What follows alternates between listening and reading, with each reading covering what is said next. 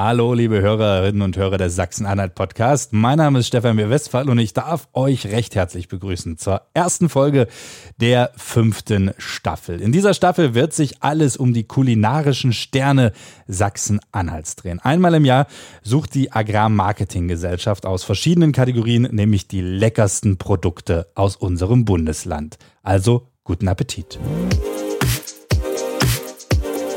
Der Sachsen-Anhalt-Podcast. Hörgeschichten für Sachsen-Anhalt.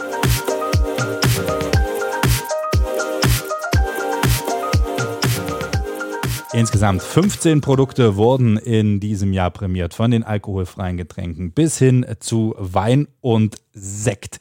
Wir haben mit den Machern gesprochen, den Inhabern der Manufakturen, der Destillerien, der Weingüter etc. Und wir haben uns Experten mit an den Tisch geholt. Das sind zum einen Dr. Jörg Bühnemann, der Geschäftsführer der Agrarmarketinggesellschaft. Er will uns immer so ein bisschen mit reinholen, warum die Jury sich für dieses Produkt entschieden hat.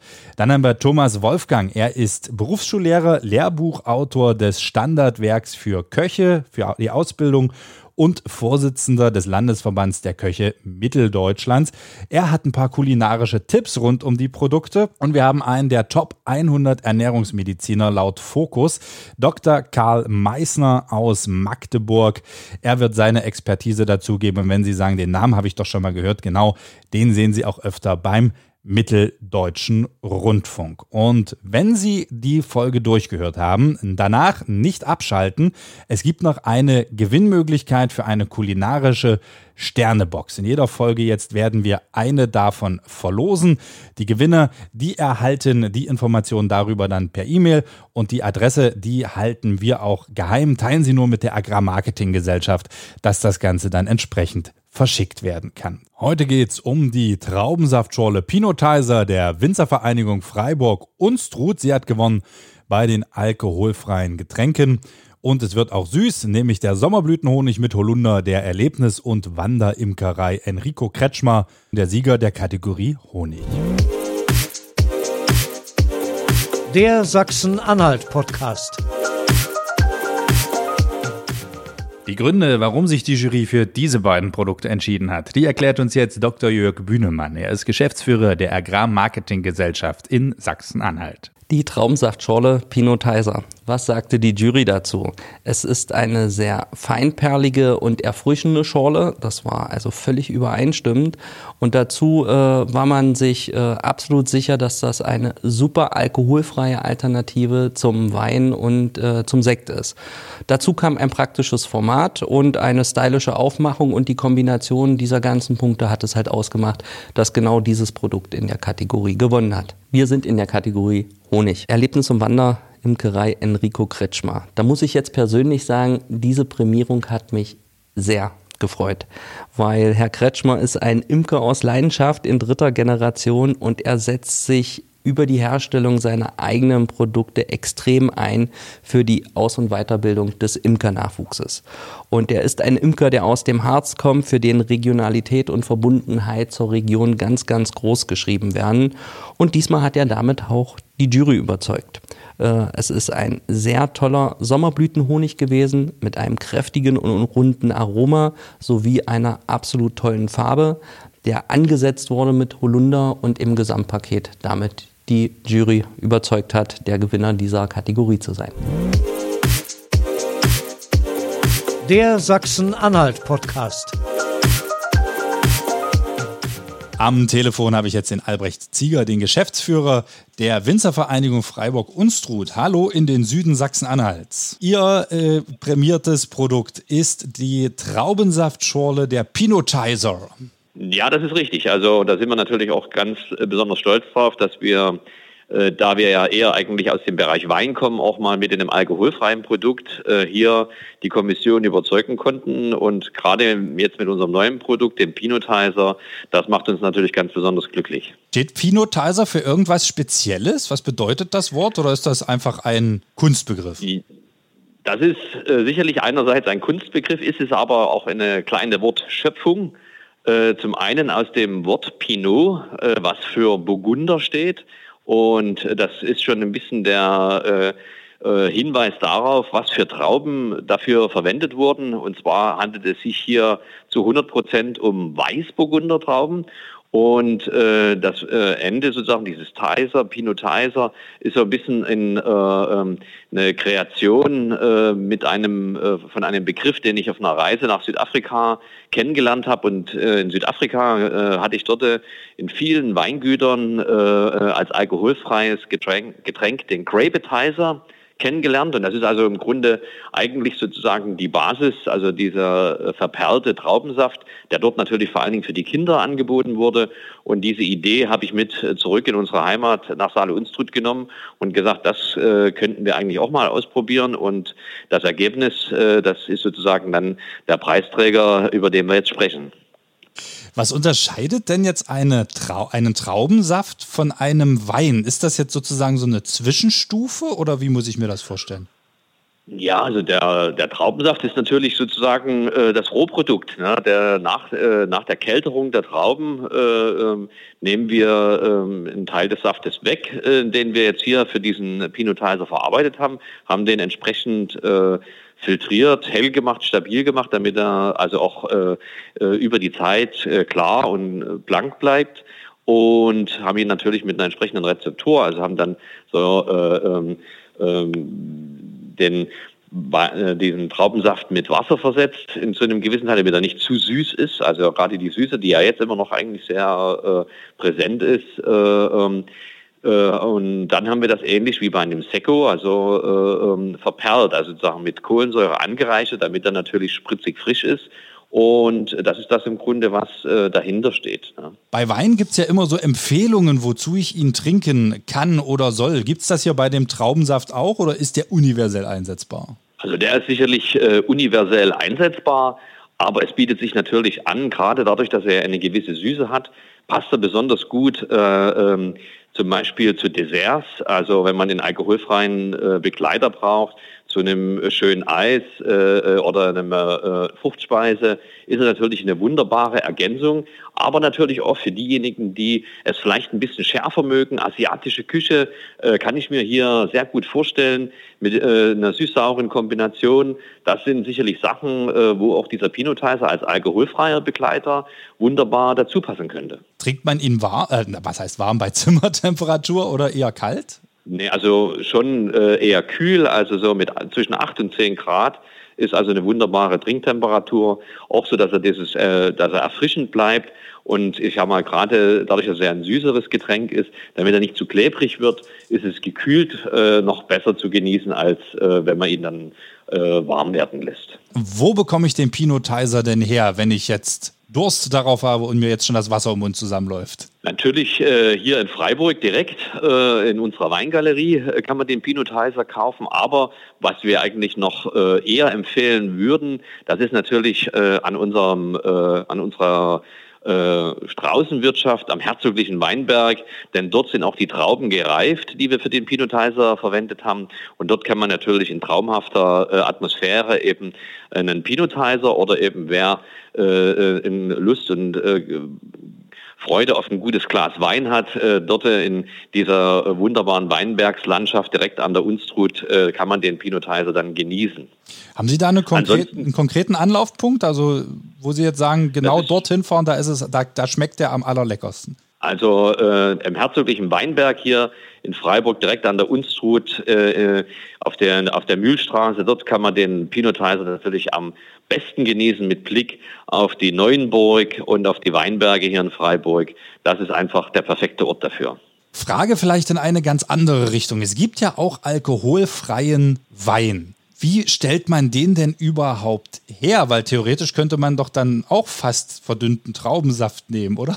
Ja, das ist, äh, ähm, ich sag mal, äh, alkoholfreien Wein herzustellen und nochmal um einiges schwieriger und eine technologisch auch viel größere Herausforderung als äh, eine, äh, als den Traubensaft zu verwenden. Es ist, es sind zwei komplett unterschiedliche Produkte und wo natürlich auch ein ganz, äh, wo die Ziele auch ein bisschen äh, auseinandergehen. Man hat natürlich bei dem Herstellen des alkoholfreien Weines das Problem, dass man aus dem äh, Wein den Alkohol herausziehen muss und das möglichst äh, ohne dabei die Aromatik und den Geschmack des Weines zu zerstören. Und da gibt es also äh, zwei gängige Verfahren, die im Kern allerdings auch wiederum, äh, äh ich sag's mal, äh, miteinander verbunden sind über die Destillation, das Herausdestillieren des Alkohols. Und äh, das äh, wurde vor über 100 Jahren im Rheingau entwickelt. Dort in der Kellerei Jung die das, die Vakuumdestillation erfunden haben. Und das war über die letzten 100 Jahre im Grunde eigentlich fast der einzige Weg, den Alkohol herauszubekommen. Ziel ist es natürlich, den alkoholfreien Wein wie Wein schmecken zu lassen, nur halt ohne Alkohol. Wobei natürlich der Alkohol doch ein wesentlicher Bestandteil des Produktes ist. Und das, wie gesagt, ist also technologisch ganz anspruchsvoll und ähm, das äh, macht auch den ganzen Herstellungsprozess äh, äh, doch ähm, zu einer großen Herausforderung. Gibt es denn schon eine Prognose für die Weinlese in 2021? Ja, das ist sicherlich ein weinendes Auge, was wir da äh, äh, haben, denn wir hatten einen sehr strengen äh, Winter mit Temperaturen unter minus 20 Grad Celsius und das hat hier im Anbaugebiet Saale-Unstrut doch ähm, äh, für große Schäden gesorgt. Wir denken, dass wir in diesem Jahr äh, äh über 10 äh, Prozent unserer Rebfläche verloren haben äh, durch Frostschäden. Äh, denn bei Temperaturen im Bereich um minus 25 Grad ist es eben so, dass der Frost auch das Holz der Reben anfängt zu zerstören. Und das wird, oder das ist auch in diesem Jahr passiert und wird natürlich auch einiges an Trauben äh, Kosten, die uns eben in diesem Jahr nicht zur Verfügung stehen. Wir rechnen in diesem Jahr mit, einem, äh, mit einer halben Ernte, also äh, nur so in dem Bereich um die äh, 30, 35 Hektoliter pro Hektar. Das Gute, was natürlich in solchen Jahren dann immer äh, äh, im, äh, in der Folge geschieht, ist, dass eben die Qualitäten in den Jahren mit geringerer Ernte meistens deutlich höher sind, sodass wir einerseits natürlich auf hervorragende Qualitäten hoffen, die äh, auf den Weinbergen reifen. Jedoch haben wir davon nicht ganz so viel. Also Qualität vor Quantität dieses Jahr, würde man so genau. sagen. Könnten Sie genau. denn mit Ihren Mitteln, die Sie haben, auch Met herstellen? Also rein von der Technologie, die wir hier in der Winzervereinigung haben, wären wir durchaus in der Lage, auch einen Met herzustellen. Ich habe das natürlich in meiner Zeit als Kellermeister auch schon äh, äh, gemacht, allerdings nicht hier in der Winzervereinigung, sondern bei einer, in einer Kellerei, wo ich gearbeitet habe. Aber es ist natürlich, es ist ein, äh, auch sehr anspruchsvoll, Met herzustellen. Man muss sehr genau äh, auf die äh, Gärführung achten, weil der Zucker natürlich auch enorm hoch ist im Met. Und das ist natürlich immer auch für die Häfen Schwerstarbeit, aber äh, wenn es dann gelingt, ist es auch durchaus ein sehr schönes Getränk. Vielleicht könnten Sie ja da mit dem Preisträger, den ich gleich am Telefon habe, zusammenarbeiten. Sozusagen eine Kollaboration zwischen dem Sieger der Kategorie alkoholfreie Getränke und dem Sieger der Kategorie Honig. Das wäre doch ein Ansatz, oder? Auf jeden Fall. Ich bedanke mich erstmal bei Ihnen und wir gehen jetzt, äh, wie gerade schon gesagt, zum Sieger der Kategorie Honig. Der Sachsen-Anhalt-Podcast nach Hessen, aber nicht in das Bundesland, sondern in den Ortsteil von Osterwieck. Hallo Enrico Kretschmar. Hallo und schöne Grüße. Dankeschön. Die Erlebnis- ja. und Wanderimkerei. Und Sie sind auch gerade bei den Bienen. Sind denn noch alle da? Ja, ja, ja, ja. Das ist, ich sag mal, ich staune immer. Das ist frühmorgens mein erster Weg und abends mein letzter. Und man freut sich einfach wie diese kleinen Biester. Sie machen es einfach. Und ich sage immer, wenn der, wenn der Menschen hier auf dieser Welt nicht zu sagen hätte, dann, ich glaube, würden es die Bienen sein. Weil ich sage, die Biene, das ist der Baumeister in der Natur. Ja, das ist irre. Ja. Aber schön, richtig schön. Sie haben einen Honig eingereicht. Hätte man sich jetzt wahrscheinlich denken können, wenn es um Bienen geht, dass es da nicht um, ja. Bienen, um Bienenfilet geht oder sowas in der Richtung. Ja, ne, wir, wir, haben ja Likör auch. Ne? Wir haben ja Likör auch und, und andere Bienenprodukte auch. Aber wir haben es jetzt äh, seit mehreren Jahren mit Honig immer wieder beantragt. Und ja, dieses Jahr hat es dann geklappt. Der Sommerblütenhonig mit Holunder, um es ganz exakt ja. zu sagen. Jetzt muss ich mal ganz blöd fragen, die Bienen, woher wissen die denn jetzt, welche Blü Blumen die sammeln sollen? Weil es gibt ja dann auch, was weiß ich, Rapshonig oder, oder sonst was. Äh, in dem Fall jetzt die Sommerblüten. Woher wissen die dann, was sie anfliegen sollen? Ja, und zwar, das ist ja das Schöne an äh, bei den Bienen, wir können es dir nicht vorschreiben. Ich sage immer, die Biene entscheidet, was gemacht wird, nicht, nicht wir Menschen. Und wenn man das akzeptiert, dann hat man Freude mit den Bienen.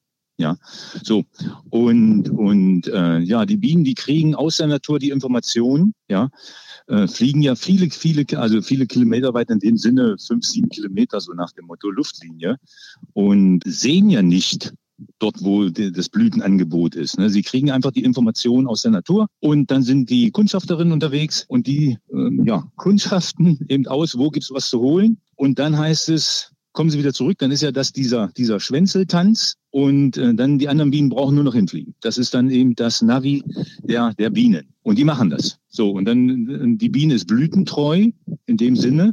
Wenn man jetzt andere Insekten nimmt, eine Hummel oder sowas, ne, die tanzen auf die Blüte, tanzen auf der Blüte, mal, mal dorthin.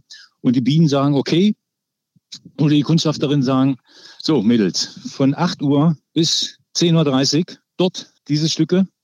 Und wenn ihr fertig seid, zeigen wir euch, wo das nächste ist. Und die machen es. Haben denn hm. die Bienen auch eine kleine Belohnung bekommen dafür, dass sie ihnen den Titel versorgt haben? Ja, also ich sage immer, in erster Linie haben die Bienen den, den Stern geholt. Ja, und, und dann äh, in, in, zweiter Linie dann in meine ganze Familie. Es hat ja jeder mit, äh, es hilft ja jeder mit. Allein würde ich das ja gar nicht schaffen. Und, und daher, also wie gesagt, in erster Linie die Bienen und Belohnung in dem Sinne, den Honig, den wir ihnen jetzt wegnehmen, den kriegen, kriegen sie nachher als Futter äh, im Spätsommer wieder, damit sie dementsprechend auch äh, stark in den, in den Winter ziehen können. Nicht, dass da irgendwo in irgendeiner Form Hungersnot ist.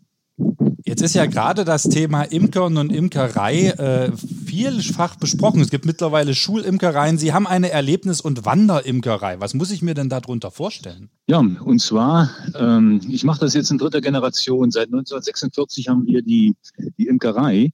Und ich bin nicht Gründungsmitglied, aber meine Mutter und meine Oma damals äh, haben das eben gegründet, mit einem Volk angefangen. Das haben wir dann im Sozialismus aufgebaut bis auf 60 Völker. Und so 2010 rum, wir haben immer, also ich sage immer so, ich bin Jahrgang 1960 und ich denke mir, äh, seitdem bin ich mit bei den Bienen und ich denke mir, ich war auch schon im Mutterleib mit dabei.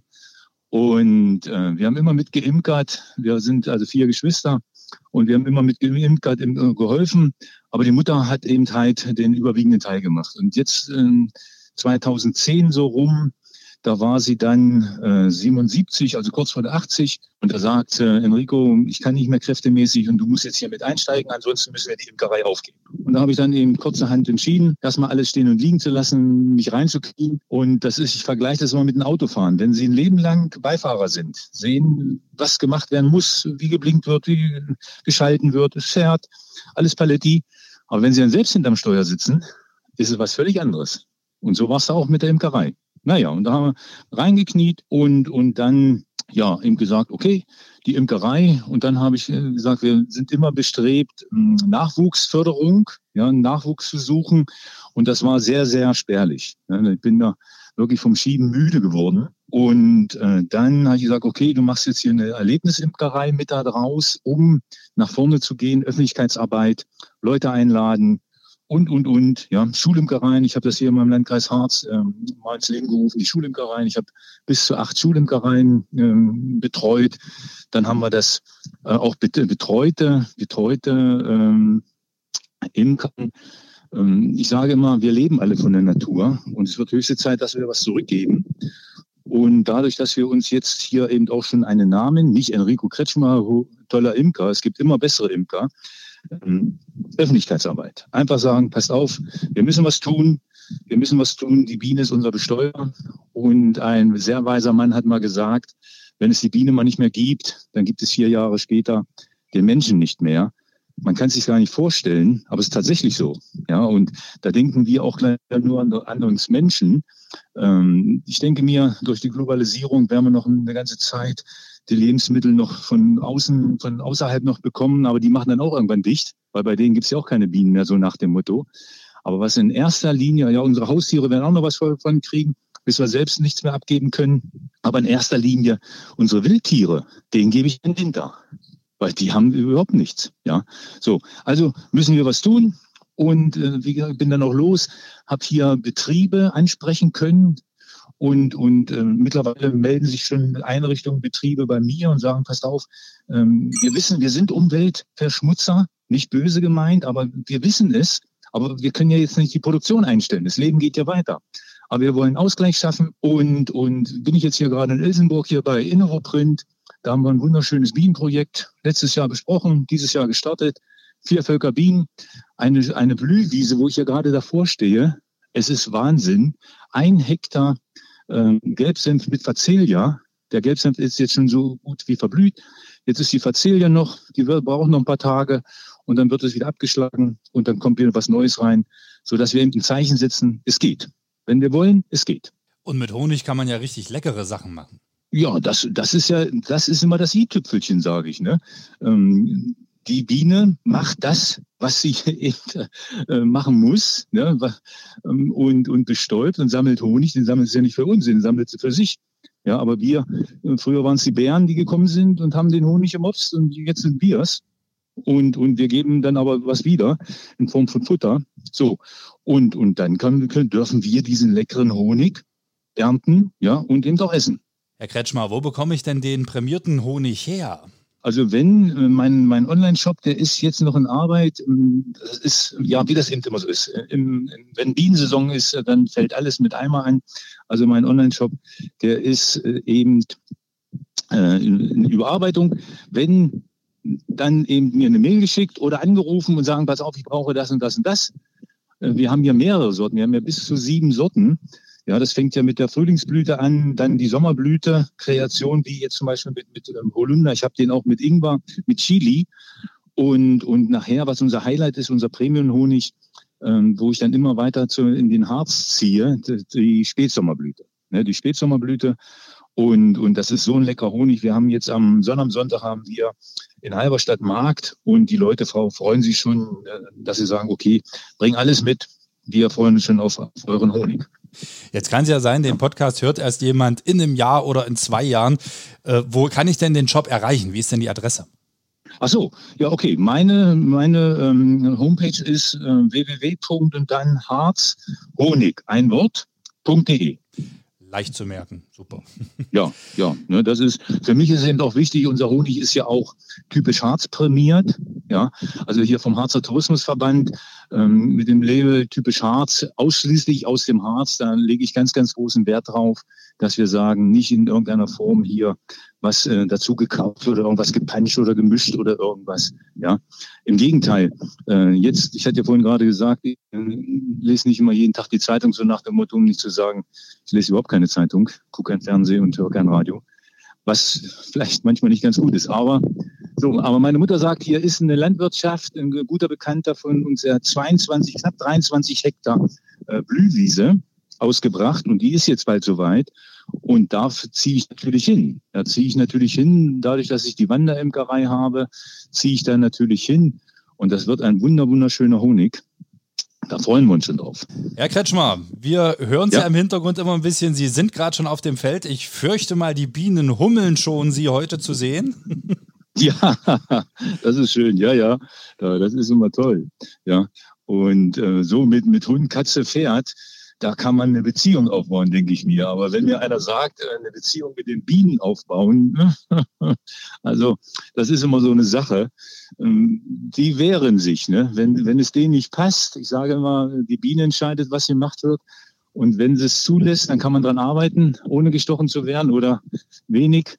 Und man muss nicht immer Schutzkleidung anziehen. Aber wenn sie einen zeigen, dass sie heute keine Bock drauf haben, so salopp gesagt, dann stechen sie auch. Und dann kann man sagen, okay, Mädels, wir machen morgen weiter. Wie viel Bienenstich nehmen Sie so im Jahr mit? Na gut, wir sagen, wir können es schon runterbrechen auf den Tag. Ja, also mehrmals am Tag in dem Sinne. Ja, manchmal geht es gut, ein, zwei, manchmal mehr. Und dann muss man sich halt anziehen. Ne? Man muss es akzeptieren. Ich, ich meine jetzt eigentlich äh, den Kuchen. ja, okay, gut.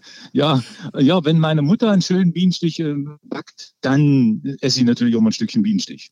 Ja, und, und der ist so, so lecker, ein altes Rezept. Und wenn wir Seminare machen, ich habe jetzt am Freitag wieder einen Kindergarten in Hessen, haben wir wieder, machen wir auch Biene, äh, so eine Vorschul Vorschulgruppe. Und da gibt's leckeren Bienenstich, äh, hausgemacht, alte Rezept von Oma Gretel. Und, und äh, da freuen wir uns schon alle drauf. Dann gibt's auch mal Bienenstich.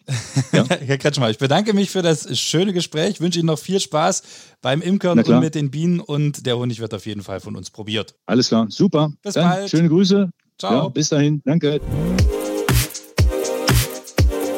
Der Sachsen-Anhalt-Podcast. Ein paar kulinarische Tipps rund um die Traubensaftschorle und den Honig. Die hat Thomas Wolfgang für uns zusammengefasst. Er ist Vorsitzender des Landesverbands der Köche Mitteldeutschlands. Hallo, Traubensaftschorle. Alkoholfreies Sorbet würde mir da als erstes einfallen. Ein Sorbet ist ein Eisgetränk, was man in einem Glas serviert vorm Hauptgang, um für die nächsten Gänge äh, den Gast äh, vorzubereiten. Das hebt so ein bisschen das Sättigungsgefühl auf ja, und entspannt so ein bisschen für die nächsten Gänge. Was ich auch richtig gut finden würde, ist eine äh, Garnitur, die heißt Winzerinart. Habe ich auch in einem meiner äh, Bücher beschrieben, die praktische Prüfungsvorbereitung. Dort werden äh, die Fasanenbrust gebraten mit einem Püree und glasiert fermentierten äh, Weintrauben. Um genau zu sein, Weinbeeren heißt es ja, die Traube ist ja die ganze. Und da könnte man das sehr gut zum Aromatisieren für diese Trauben nehmen. Ein Obstsalat wäre super oder eine Vinaigrette. Die Vinaigrette ist ein Dressing, was man äh, für leichte Salate zum Beispiel benutzt. Ähm, besteht aus Essig und Öl äh, normalerweise, aber hier könnte man den Essig sehr schön mit dieser Traubensaftschorle austauschen. Honig mit Holunder, ich denke mal, bin jetzt kein Imker, aber dass die Bienen nicht so beeinflusst werden können, dass sie äh, sich äh, nur den Holunder aussuchen, somit wird es ähm, ein Holunderanteil sein. Ähm, ja, was würde ich denn mit äh, so einem Honig machen? Mir würde sofort ein tolles Rezept aus meinem Buch, die praktische Prüfungsvorbereitung für Köche, was deutschlandweit zum Einsatz kommt, einfallen. Und zwar eine Honigkippe. Da werden Orangensaft, Honig, ein wenig Mehl und Butter äh, zu einem kleinen Teig verarbeitet und als Kugeln auf ein Blech gegeben und dann kann man beim Backen richtig zuschauen, wie diese äh, Hippe entsteht. Sie fließt auseinander und am Ende sieht es aus wie eine, eine wunderschöne äh, Wabe und auf Desserts macht das einfach was her. Was jeder sicherlich kennt, sind Hefebällchen, die man zum Beispiel beim Griechen äh, zum Abschluss bekommt, wo man diesen Honig sehr schön einarbeiten kann. Ähm, Karamell, krokant äh, für einen Bienenstich zum Beispiel oder zum Aromatisieren für Salate äh, ist das sehr schön. Was mir im Sommer natürlich besonders gut gefällt, ähm, wir stellen in der Küche einen Lack her. Dazu nutzen wir Sojasauce und ähm, zum Beispiel ähm, eine kräftige Fleischbrühe, aber auch ein Whisky oder ein Wein und natürlich Honig verrühren das Ganze und zum Schluss, wenn mein Fleisch auf dem Grill so fast fertig ist, meistens bei gesmokten Sachen oder bei langzeitgegarten Sachen, lackieren wir dann das Fleisch damit und der Honig karamellisiert wunderschön und dann läuft einem einfach das Wasser im Mund zusammen. Natürlich wollen wir bei aller Schlemmerei auch die Gesundheit nicht außer Acht lassen. Wir haben unseren Ernährungsdoc gefragt, Dr. Karl Meissner aus Magdeburg. Laut Fokus gehört er zu den Top 100 Ernährungsmedizinern. Der Sachsen-Anhalt-Podcast. Einen wunderschönen guten Tag. Hier ist euer Ernährungsdoc und es geht um Sachsen-Anhalt starke Ernährungsbranchen. An einem schönen Morgen ein frisches, knackiges Butterbrötchen mit etwas Honig, das ist doch eine feine Sache. Fast ein Kilo der natürlichen Süßigkeit verspeist jeder Bundesbürger im Durchschnitt pro Jahr. Und Honig ist eins der ältesten natürlichen Lebensmittel und ist auch ein natürliches Produkt und dieses wird im Grunde ökologisch und auch nachhaltig produziert. Honig gehört nicht unbedingt zu den natürlichen Schlankmachern, denn er enthält Einfach- und Zweifachzucker. Der Honig hat jedoch weniger Kalorien als herkömmlicher Haushaltszucker und ist aber auch kariesfördernd und appetitanregend. Trotzdem ist der Honig gesund, da er viele entzündungshemmende Inhaltsstoffe enthält und seinen gesundheitlichen Nutzen natürlich hat. Honig ist weiterhin für Schwangere und für Babys nicht unbedingt geeignet, da beim ordnungsgemäß verarbeiteten und abgefüllten Honig keine Wärme eingesetzt werden darf, besteht hier die Möglichkeit, dass das Produkt Bakterienreste enthält und die Abwehrmechanismen einfach noch nicht so gut ausgeprägt sind. Sollten uns erste Erkältungsbeschwerden überkommen, dann ist der Honig ein erfolgreiches Hausmittel, denn die positiven Wirkungen liegen jedoch nicht am Enzym, wie es oft gemutmaßt wird, sondern trinkt man den Honig in einem warmen Tee oder Milch, gelöst. So regt er nach Befeuchtung der Schleimhaut den Speichelfluss an und das verschafft die Linderung der Beschwerden. Honig enthält verschiedene Inhaltsstoffe, ein paar Mineralien und auch Vitamine. Die sind zwar nicht in über, äh, über überschießender ähm, Dosierung, aber sie sind auf jeden Fall da. Medizinisch interessanter ist aber das Thema Entzündungen, da Flavonoide enthalten sind und die wirken antibakteriell und entzündungshemmend. Und somit kann man sie auch bei Wundauflagen als bei chronisch entzündeten Wunden mit spezieller Wirkung des Manuka-Honigs nutzen. Und äh, dabei kann der Honig sogar verschiedene antibiotikaresistente äh, Wunden heilen lassen. Und ähm, ab dem Frühjahr 2020 macht das Ergebnis einer Studie weltweit die Runde, wonach chinesische Imker immun gegen das äh, Coronavirus SARS-CoV-2 seien und nicht gegen Covid-19 erkranken. Aus diesem Grund ähm, wurde eine häufige Bienenstich entstandene Immunität vermutet. Eine Studie der Universität Jena unter deutschen Impfern widerlegte die Annahme und somit bitte weiter, gehen Sie impfen, bleiben Sie gesund. Der Sachsen-Anhalt-Podcast. Und jetzt geht es um alkoholfreie Getränke. Seit der Schule wissen wir, der menschliche Körper besteht zu über 70 Prozent aus Wasser und somit müssen wir mit unserem Wasserhaushalt gut haushalten.